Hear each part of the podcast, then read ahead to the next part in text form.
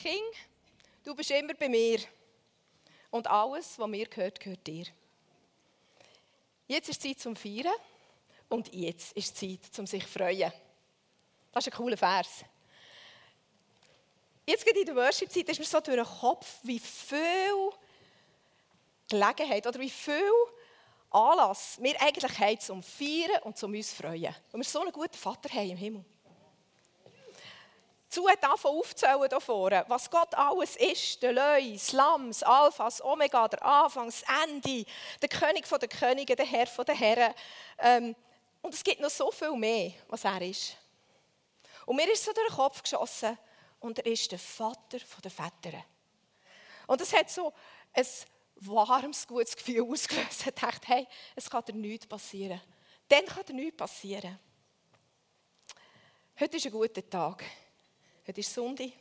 Wir werden zurückschauen auf eine grosse Tat, die Gott gemacht hat. Wir waren nämlich mit einigen Leuten im Sommerlager. Viele von denen sind heute. Könnt ihr vielleicht mal winken? So sehe ich ein. Und ganz viele von denen, jawohl, ganz viele von denen, die im Sommerlager waren, sind auch Dumme.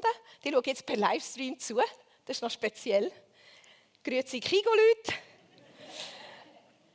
Und alle am Livestream, vielleicht hat es solche, die im Sommerlager waren, im Livestream dabei sind, dann grüezi miteinander.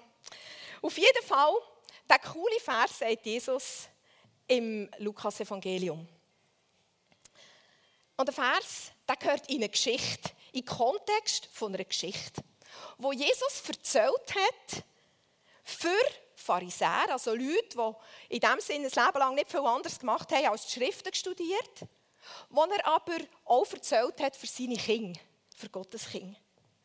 Wo nämlich jeder hat so ein Bild von Gott, wie Gott ist. Der eine denkt, er ist der Löwe und das Lamm. Und der andere denkt, er ist der Vater der Väter. Und der dritte denkt, er ist der Herr der Herren. Und es stimmt alles. Und dann gibt es auch noch Aspekte, wo wir vielleicht ein bisschen schief liegen mit dem, was wir denken. Das hat nämlich Jesus erlebt. Leute, die nicht verstanden haben, was er tut und warum er Sachen tut, wie er sie tut. Und denen hat Jesus Gleichnis erzählt. Drei. Er hat das Gleichnis erzählt vom verlorenen Schaf, von der verlorenen Münze und vom verlorenen Sohn. Und genau das Gleichnis vom verlorenen Sohn. Dort drinnen ist mir so viel eigentlich Wort entgegengekommen. So ein, wie ein Parameter. So ist das Herz von Gott wirklich. Und es ist gut, dein Herz aufzutun. Es ist gut, die auch irgendwie zu korrigieren. Im Fall mit deinem Bild vom Vater ein bisschen schief ist. Das haben wir gemacht. Wir haben diese Woche lang Zeit genommen und haben einmal das Gleichnis vom verlorenen Sohn angeschaut. Wir haben das Herz vom Vater angeschaut. Das Herz, der René hat es vorhin studiert, der René ist Arzt, der weiß, wie Herzen aussehen. Und er hat es also auch als schön befunden. Das Herz hat ein Ronja gemacht. Ronja ist eine Mitarbeiterin in der, in der RR. Sie war mit uns im Lager und hat vorher das Herz kreiert. Das Herz das hat eine Herzklappe, aber nicht so, wie wir denken, sondern. Ähm, oh, jetzt ist sie gerade. So. Das ist die Herzklappe. Da kann man Sachen rein tun oder rausnehmen. Und wir haben eine Woche lang haben wir das Vaterherz von Gott studiert. Geschaut, was sind denn da alles für Eigenschaften drin? Was zeichnet eigentlich das Vaterherz von Gott aus? Und wo braucht es vielleicht in unserem Herz und in unserem Kopf oben eine Anpassung?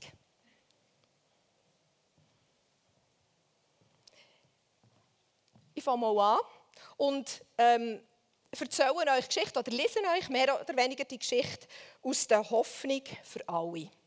PowerPoint fängt jetzt an. Ein Mann, der hat zwei Söhne gehabt.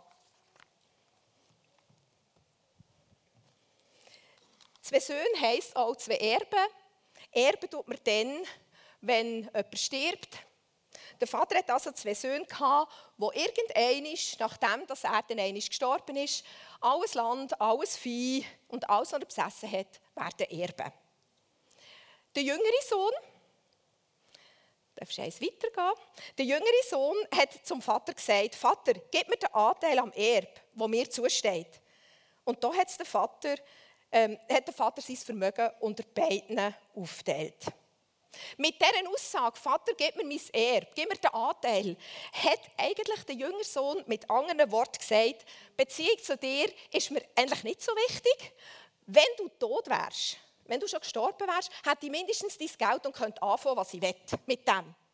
Ich müsste nicht mehr bei dir sein. Ich könnte mit dem machen, was ich will und wäre frei. Der Vater hat also den Besitz aufgeteilt an beide Söhne. Das habe ich oft überlesen. Er hat sehr aufgeteilt an beide Söhne. Und wenige Tage später hat der jüngere Sohn seinen ganzen Anteil verkauft und ist mit dem Erlös in ein fernes Land gezogen. Gerade die nächste Folie. Dort hat er in Saus und Braus gelebt und hat sein Vermögen durchgebracht. Dass er mit diesem Lebensstil vermutlich einen Haufen Freunde gefunden hat, fragwürdige Freunde vielleicht, das ist wahrscheinlich kein Wunder.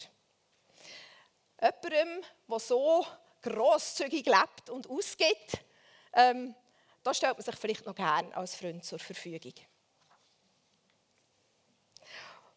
Als er alles aufgebraucht hat, ist das Land von einer grossen Hungersnot heimgesucht worden. Und da ist er in Schwierigkeiten geraten. Du musst dir das mal praktisch vorstellen. Das heisst, vielleicht ist einer gekommen, der hier sieht so aus auf dem Bildchen, hat seine Miete wollen und er hat sie nicht mehr zahlen Kein Geld mehr da gewesen. Er hat nicht mehr zu essen kaufen. Es hat gar kein zu essen mehr gegeben, weil es war Hungersnot. Kein Dach mehr über dem Kopf, kein Bett mehr und mit grösster Wahrscheinlichkeit auch keine tollen Freunde mehr. In seiner Not hat er sich an einen Bürger vom Land gewendet und der hat ihn zum Säuhüten auf seine Felder geschickt. Der jüngere Sohn wäre froh gewesen, wenn er seinen Hunger mit den Schoten, die die Säue gegessen haben, hätte stillen Aber selbst von dem hat ihm niemand geben Jetzt ist er zur Besinnung gekommen. Also, es war wirklich schlimm. So schlimm, dass er schon froh gewesen, er Säufutter essen. Ich meine, diese Situation bringt ihn schon zum Nachdenken. Auch der jüngere Sohn hat angefangen, sich zu fragen und hat angefangen zu analysieren, welche Folge von Entscheidungen ihn an den Punkt vom Leben gebracht haben, wo er jetzt gerade steht. Nicht wahrscheinlich, nicht allzu lange müssen suchen, bis er herausgefunden hat, dass diese Investition von seinem Geld nicht, sagen wir mal, nachhaltig war oder auch nicht gut investiert, vor allem nicht weise. Und auf einmal sind ihm all die guten Sachen von seinem Elternhaus oder vom Daheim beim Vater wieder eingefallen. Besonders die Küche ist ihm da in den Sinn gekommen. Er hat sich gesagt, wie viele Taglöhner hat mein Vater und alle haben mehr als genug zu essen. Ich dagegen komme hier um vor Hunger. Ich will mich aufmachen und zu meinem Vater gehen und ihm sagen, Vater, ich habe mich gegen den Himmel und gegen dich versündigt. Ich bin es nicht mehr wert, dein Sohn zu sein. Mach mich zu einem von deinen Taglöhner. Und so hat er sich aufgemacht und ist heimgegangen und der Vater hat ihn von weitem gesehen. Er hat einen Plan geschmiedet. Interessant, wie er sich überlegt und die Begegnung mit dem Vater geplant, oder? Ich habe mich ein bisschen wiedergefunden und habe gedacht, ja gut, ich meine, verständlich, oder? Vielleicht bist du auch schon mal in einer Situation und hast gedacht, der Kabis, den ich jetzt angestellt habe, es ist unumgänglich, ich muss das erzählen, oder? Ich muss das sagen.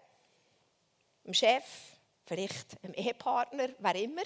Und du suchst dann so die bestmögliche Formulierung und denkst, so könnte es vielleicht einiger, könnte noch gerade gut davon kommen, oder?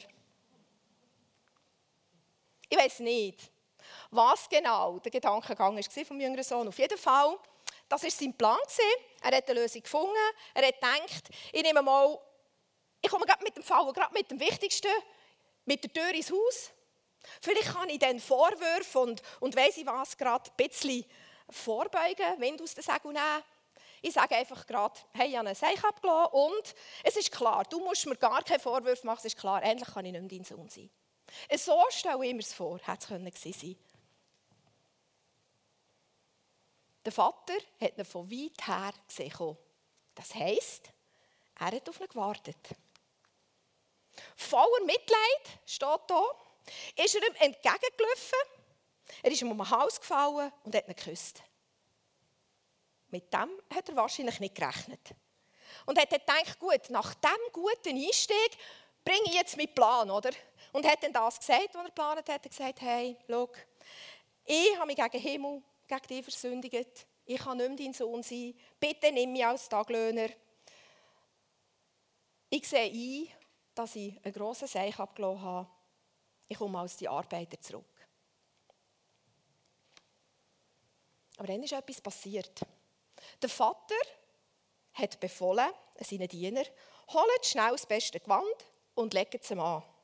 Steckt ihm einen Ring an den Finger und bringt ihm ein paar Schuhe, Sandalen. Das hat er wahrscheinlich auch nicht erwartet. Mit dem hat er nicht gerechnet.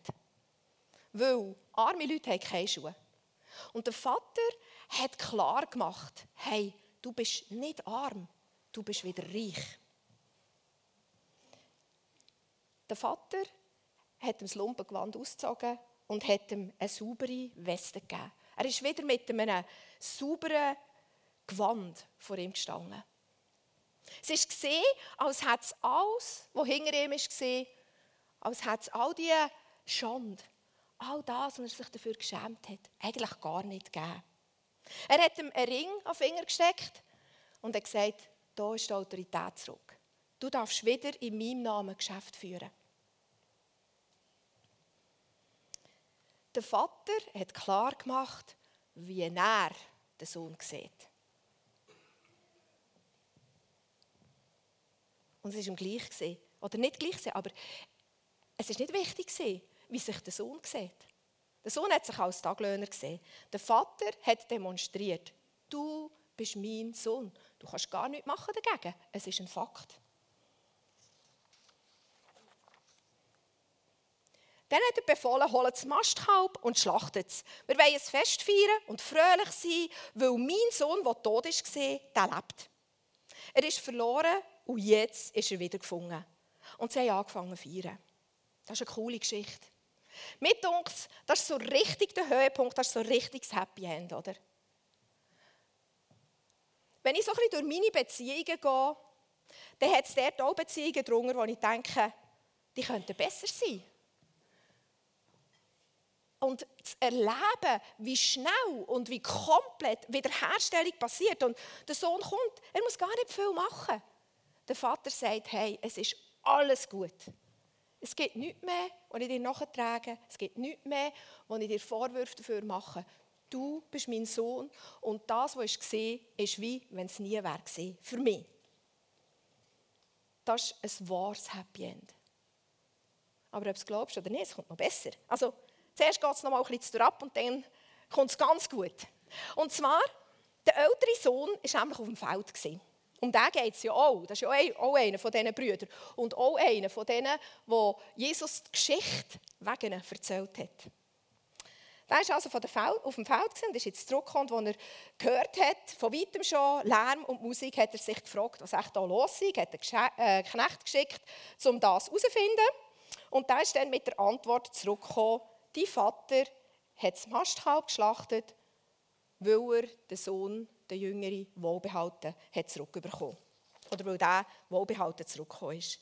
Der ältere Bruder ist richtig verrückt geworden. Zornig. Und wollte nicht ins Haus hineingehen. Also er hat bockt und gesagt, nein, also da mache ich nicht mit. Da ist sein Vater rausgekommen und hat mit ihm geredet, hat ihm gut zugeredet. Aber der, also der ältere Bruder, hat dem Vater vorgehabt, so viele Jahre diene ich dir jetzt schon. Und ich habe mich nie deinen Anordnungen widersetzt. Und da, doch hast du mir nie auch nur einmal einen Geissbock gegeben. So, dass ich mit meinen Freunden ein Fest feiern konnte. Ein bisschen Berechtigung hat es doch schon, oder? Der Vorwurf. Eigentlich sollte doch der Vater die Treue, die Anstrengung, das Erfüllen der Erwartungen sollte doch den honorieren. so viel Konstanz und Fleiss und Schweiß, wie der, der ältere Bruder investiert hat, hat er doch das auch zu gut gehabt, oder? Und es geht noch weiter. Der ältere Bruder sagt, und jetzt kommt der Mensch hier zurück. Dein Sohn. Dein Sohn. Was sein Vermögen mit Huren durchgebracht hat. Und du lässt das Maschkalb für ihn schlachten. Da spüren wir nicht wirklich viel Ehre und auch nicht viel Achtung. Für den Vater nicht und für den Bruder nicht. Also aus seiner Sicht ist das auf eine Art verständlich, wenn man bedenkt, was der angestellt hat. Oder? Aber eben, der Vater schaut nicht auf was war. Und er sagt, Kind, du bist immer bei mir und alles, was mir gehört, gehört auch dir. Aber jetzt müssen wir doch feiern und uns freuen, weil der hier, dein Bruder, ist tot und jetzt lebt er wieder. Er ist verloren und jetzt ist er wieder gefunden. Auch dieser Sohn hat nicht mit dem gerechnet. Auch der muss sich an die Nase nehmen. Wir sehen, alle drei Zielgruppen, die Jesus angesprochen hat, haben den Vater nicht wirklich kennt. Der Pharisäer nicht, der ältere Sohn nicht, der jüngere Sohn nicht. Und im Sola haben wir mit offenem Herz einfach mal schauen, was denken denn wir? Wo brauchen wir eine Korrektur von diesem Vaterbild? Und vor allem, wie und wo könnte uns der Vater überraschen? Mit, mit mehr Liebe, als wir gedacht haben. Und so haben wir jeden Tag etwas aus dieser Geschichte rausgepickt und eine Eigenschaft vom Vater hier zum Türli ausgenommen und zum mal genauer angeschaut.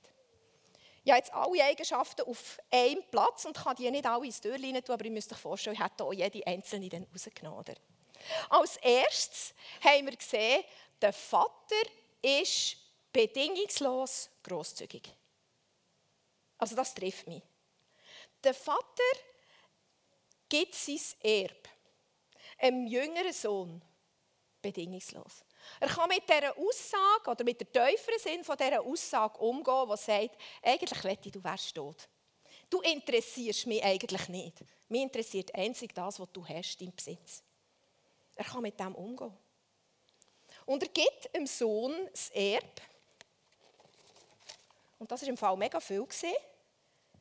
Also, Priscilla hat mir hier aus ihrem Schulhaus einen Haufen Banknoten gebracht. So. Er gibt es einfach und sagt, ich habe kein Problem damit, du darfst es haben. Und ich traue dir zu, dass du gut mit dem umgehst. Er hat ihm nicht hinten nachgerufen, gang denn nicht an die verrückten Partys oder investier in deine Familie und, und irgendwie in eine Lebensgrundlage. Nein, er hat ihn mit dem Geld gehen. Er hat gewusst, mein Sohn, der war immer bei mir, der kennt mein Herz. Und jetzt traue ich ihm zu, dass er mit dem Erbe gut umgeht. Und er hatte kein Problem, als er gemerkt hat, dass das auch nicht so ist. Er war auch grosszügig und hat dem Sohn Zeit gegeben, bis er selber ist zur Erkenntnis kam. Und ein kurzer Gedanke, den ich bei dieser Sequenz hatte, war, ja, noch in einem Punkt, in einer Sache sehen wir den Vater als überaus grosszügig. Der Vater, und jetzt rede ich von Gott, wir reden schon die ganze Zeit von Gott, der Vater hat uns seinen Sohn gegeben. Er hat nur einen gehabt. Er hat uns nicht einen von fünf Söhnen gegeben, sondern er hat uns einen Sohn gegeben. Der einzige, den er hatte. Er hat für uns alles gegeben. Ob wir das Geschenk, die Rettung von ihm annehmen oder nicht, an ihm liegt es nicht. Er hat alles gegeben. Und das hat mich beeindruckt. Der Vater, eine Eigenschaft vom Vater ist, er ist grosszügig ohne Bedingungen. Ohne hinten anzurufen, was wir mit dem machen sollen, mit dem Erbe. Der zweite Wesenszug, den wir hier zu den Herzklappen ausgenommen haben, ist, der Vater ist die Quelle vom Leben. Der Vater ist das Leben. Ohne Vater kein Sohn. Ohne Vater würde es nicht nur kein Sohn geben, ohne Vater gäbe es gar kein Leben, weil das Leben ist bei ihm. Und er sagt, ich bin der Weinstock und ihr seid die Reben. Und wenn ihr mit mir verbunden seid, dann werdet ihr Frucht bringen. Dann ist euer Leben fruchtbar. Dann kommt ihr zum blühenden Leben. Bleibt in mir verwurzelt. Bleibt bei mir. Bei ihm ist das Leben. Und beide Söhne, der Jünger wie der Älter, haben das zuerst herausfinden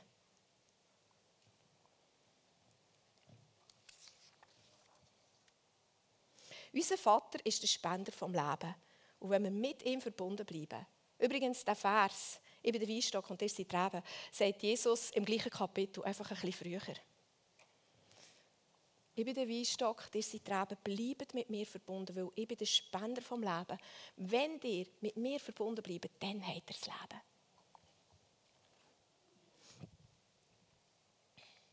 Und jetzt kommen wir zu einem ganz besonderen Punkt. Der Vater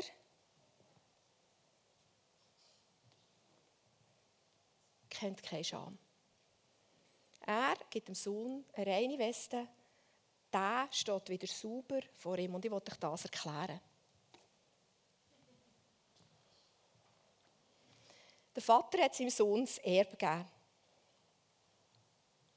Und er hat Geduld gehabt, zum Warten, bis er zu der Erkenntnis kam, dass das ganze Leben die Quelle vom Leben beim Vater ist. Ich meine, du musst als Vater zuerst aushalten, auch als Mutter, zuerst aushalten, wenn dein Kind einen Weg geht, wo du schon von Anfang an weißt, wo das herführt. Der Vater hat es ausgehalten. Er hat sich für das nicht geschämt. Er hat sich nicht geschämt für seinen Sohn und es war ihm nämlich auch egal, gewesen, was die Leute über ihn denken. Er ist von den Heimen, wo er den Sohn gesehen hat, ist er ihm entgegengerannt. Rennen war etwas sehr Unehrwürdiges zu dieser Zeit. Der Vater hat es gemacht, das ist ihm gleich, dass die Leute reden.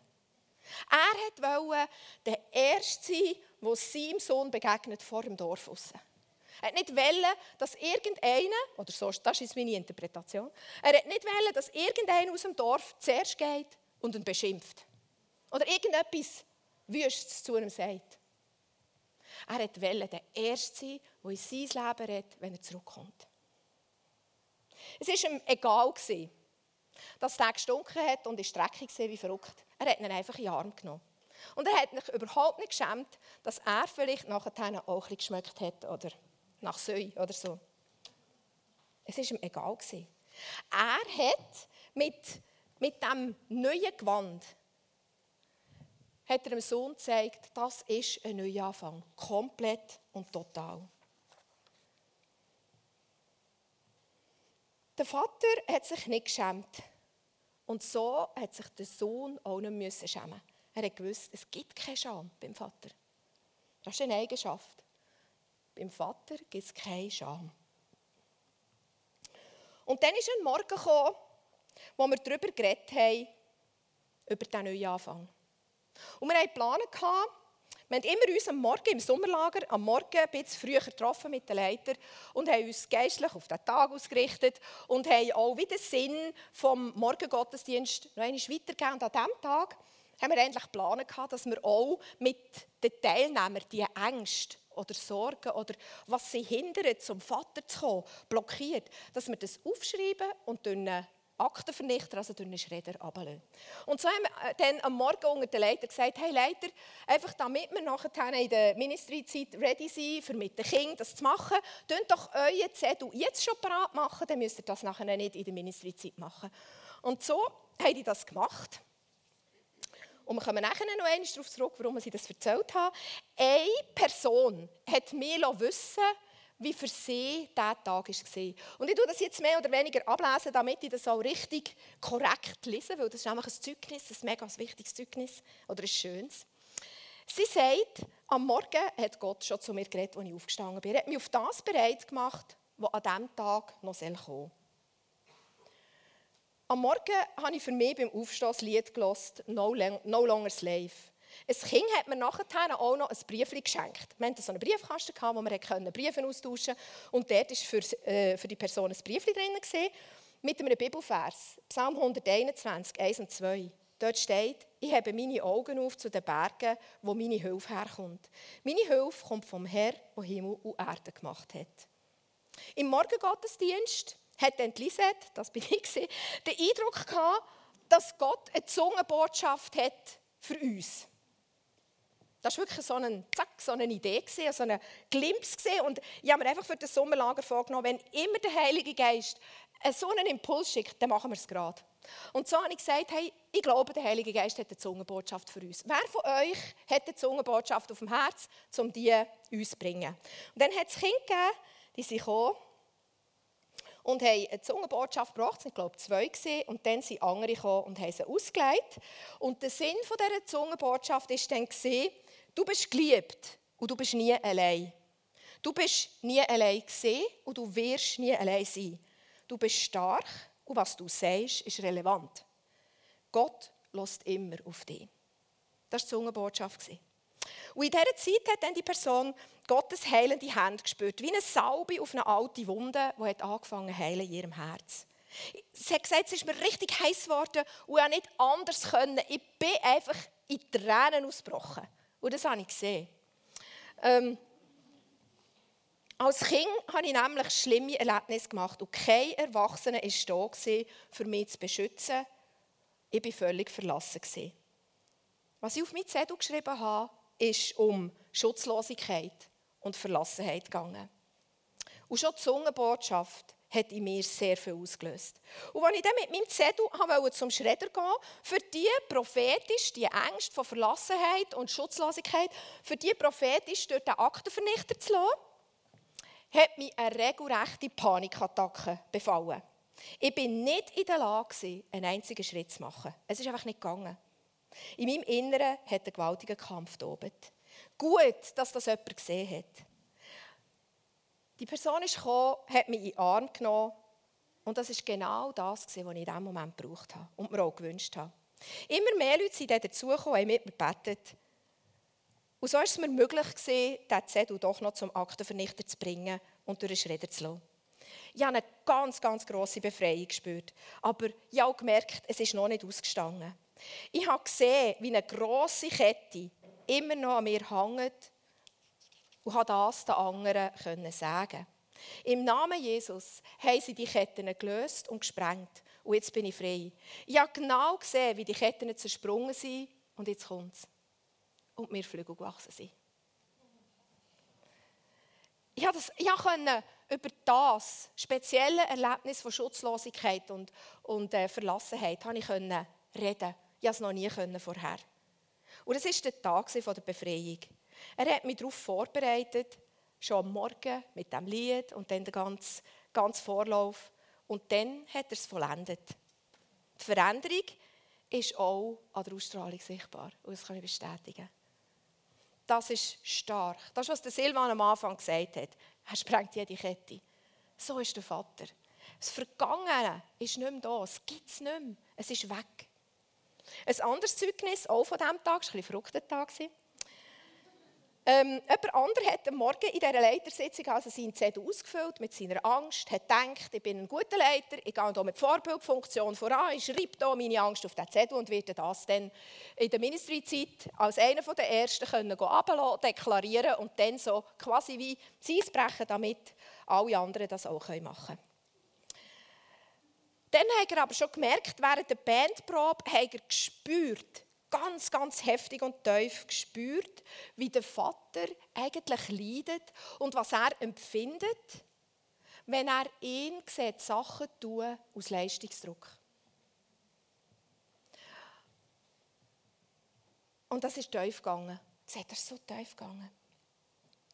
Dann sind fünf Personen gekommen, unabhängig voneinander, durch den ganzen Tag, immer wieder, und haben in, in sein Herz hinein eine Vaterliebe, eine Vision, eine Berufung hineingeredet. Und die letzte Person hat gesagt, bin ich noch gegangen, nach der oben Leitersitzung am Oben, relativ spät, bin ich noch einmal in die Anbetung gegangen. Und da ist noch einmal ein Freund gekommen und hat den Durchbruch versiegelt. Und jetzt lebe ich in dem. Ich kultiviere das. Aus der Beziehung heraus, in einer Leichtigkeit, einfach mit Gott zusammen sein. Und die super gute Nebenwirkung, die das hat, ist, ich habe mega Freude am Bibellesen. Es ist nicht mehr Pflicht, es ist pure Freude. Türen zu einer Berufung sind aufgegangen. Und er sagt, du musst nicht das Herz ändern, zum brauchbar werden.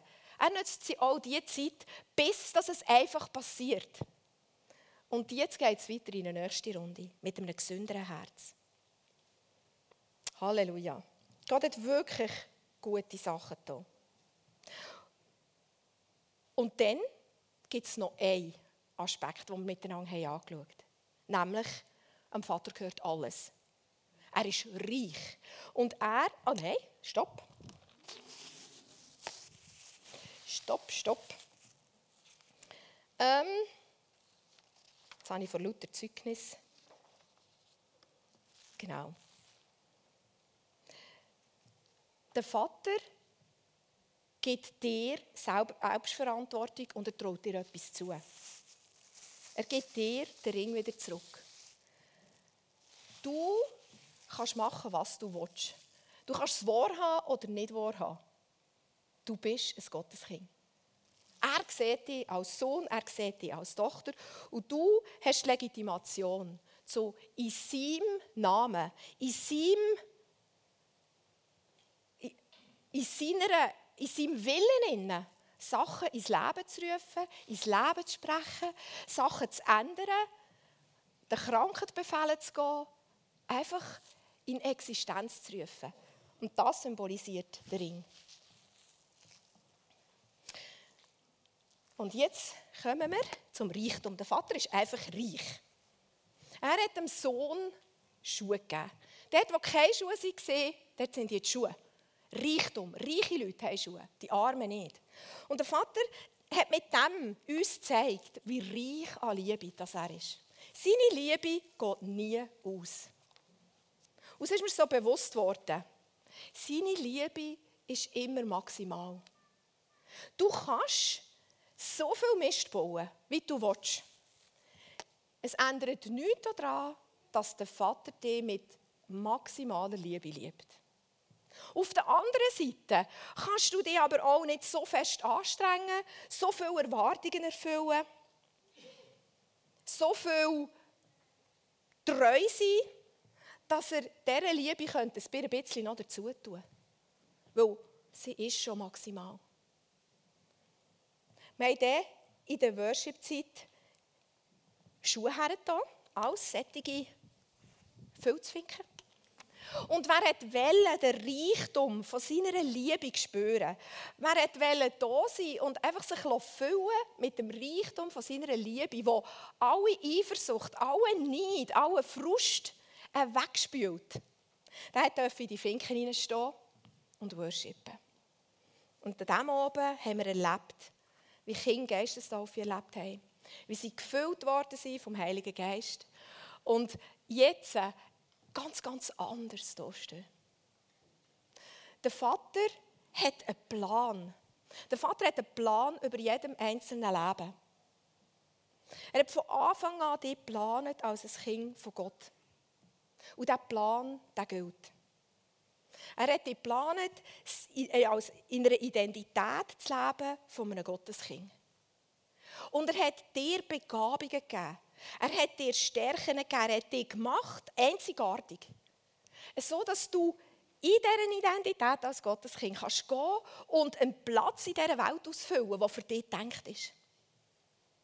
Und an dem Tag, wo wir das den Kindern haben, oder den Teilnehmern haben, ähm, im Gottesdienst erklärt und gefeiert haben, an diesem Tag war irgendwie so ein bisschen unklar, gewesen, wie machen wir dann nachher die Ministeriezeit? Auf was läuft das wirklich? Und es ist so in einem Fluss, wir sind in die zweite Worship-Zeit hinein und auf einmal haben wir so angefangen zu sehen, Berufung über einzelne Kinder, einfach anfangen aussprechen. Einfach über jedem Kind, das so aufgeleuchtet hat oder wo wir das Gefühl hatten, das betont jetzt Gott, haben wir angefangen, Berufungen aussprechen.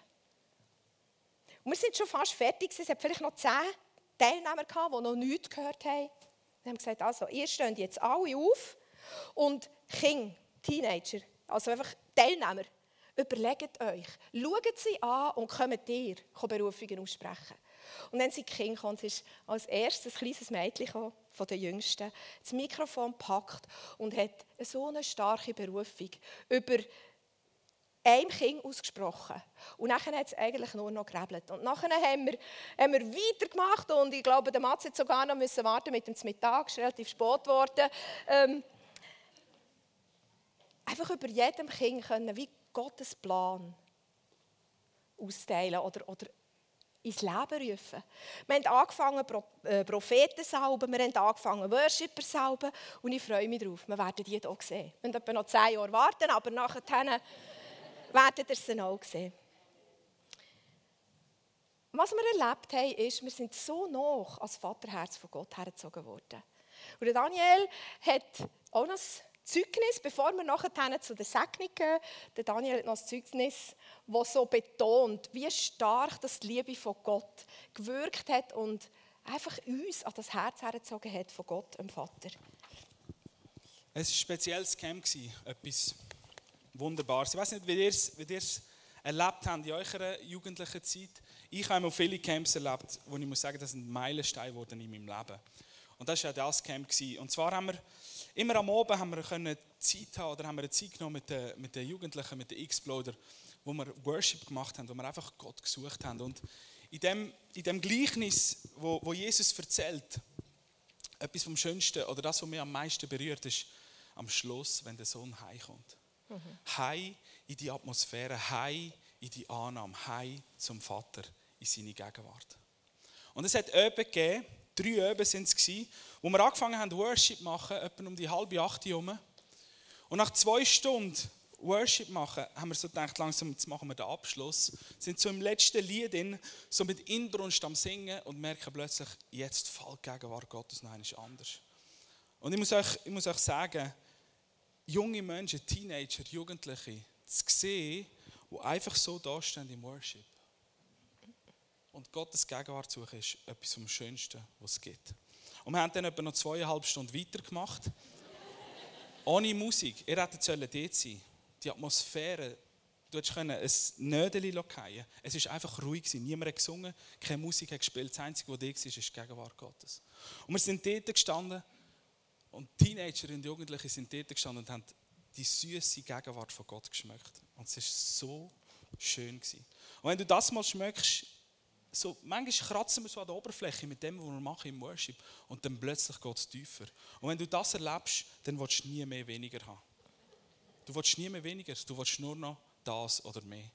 Und in so einer Zeit hinein sind Worte von der Erkenntnis gekommen und es ist so cool wie Gott Teilnehmer, Teenager, Jugendliche und Leiter gebraucht hat, um Sachen auszusprechen, die auf seinem Herzen sind. Und ein Wort war da, dass ein junger Mann da ist und sein Herz ist wie voll Ketten. Und es ist ganz schwer. Und es war ein junger Mann, der das zugetroffen hat. Und er ist zu mir gekommen und hat mir, hat mir erzählt, um was das geht. Und wir haben zusammen gebetet.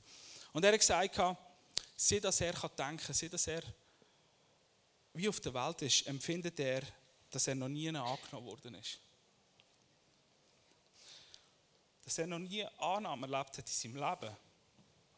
Das ist ein junger Mann, der gegen uns ist richtig cool. Und Du würdest da nie gehen, dass das in seinem Herzen ist. Und er hat gesagt, ich bin der. Ich bin der mit dem Herz, wo voll Kette ist.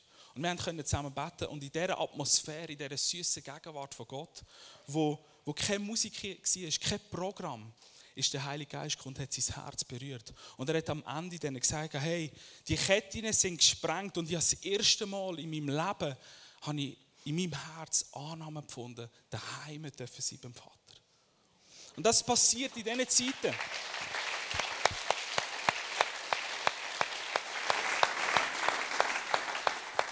Und das ist da, wo der jüngere Sohn erlebt hat, Annahme vom Vater. Und ich wünsche mir so sehr, dass wir alle das erleben können. Und dass unsere Jugendlichen, unsere Teenager, dürfen die süße Gegenwart von Gott erleben, dürfen drinnen leben und nicht mehr weniger wollen. Und das ist so genial. Ich muss sagen, das Sommercamp ist wieder einmal mehr etwas, wo ich muss sagen, Gott ist so gut. Und es tut so gut, mit jungen Menschen unterwegs zu sein. Und wenn ihr irgendwann mal das Gefühl habt, ihr werdet auch dabei sein in einem Sommercamp, wir brauchen immer wieder gute Leute. Genau. Und jetzt haben wir noch ein paar Fotos für euch parat gemacht. Es sind etwa vier Minuten und die schauen wir zusammen. Vier Minuten Impressionen vom, vom Sommercamp und ich wünsche euch viel Spaß dabei.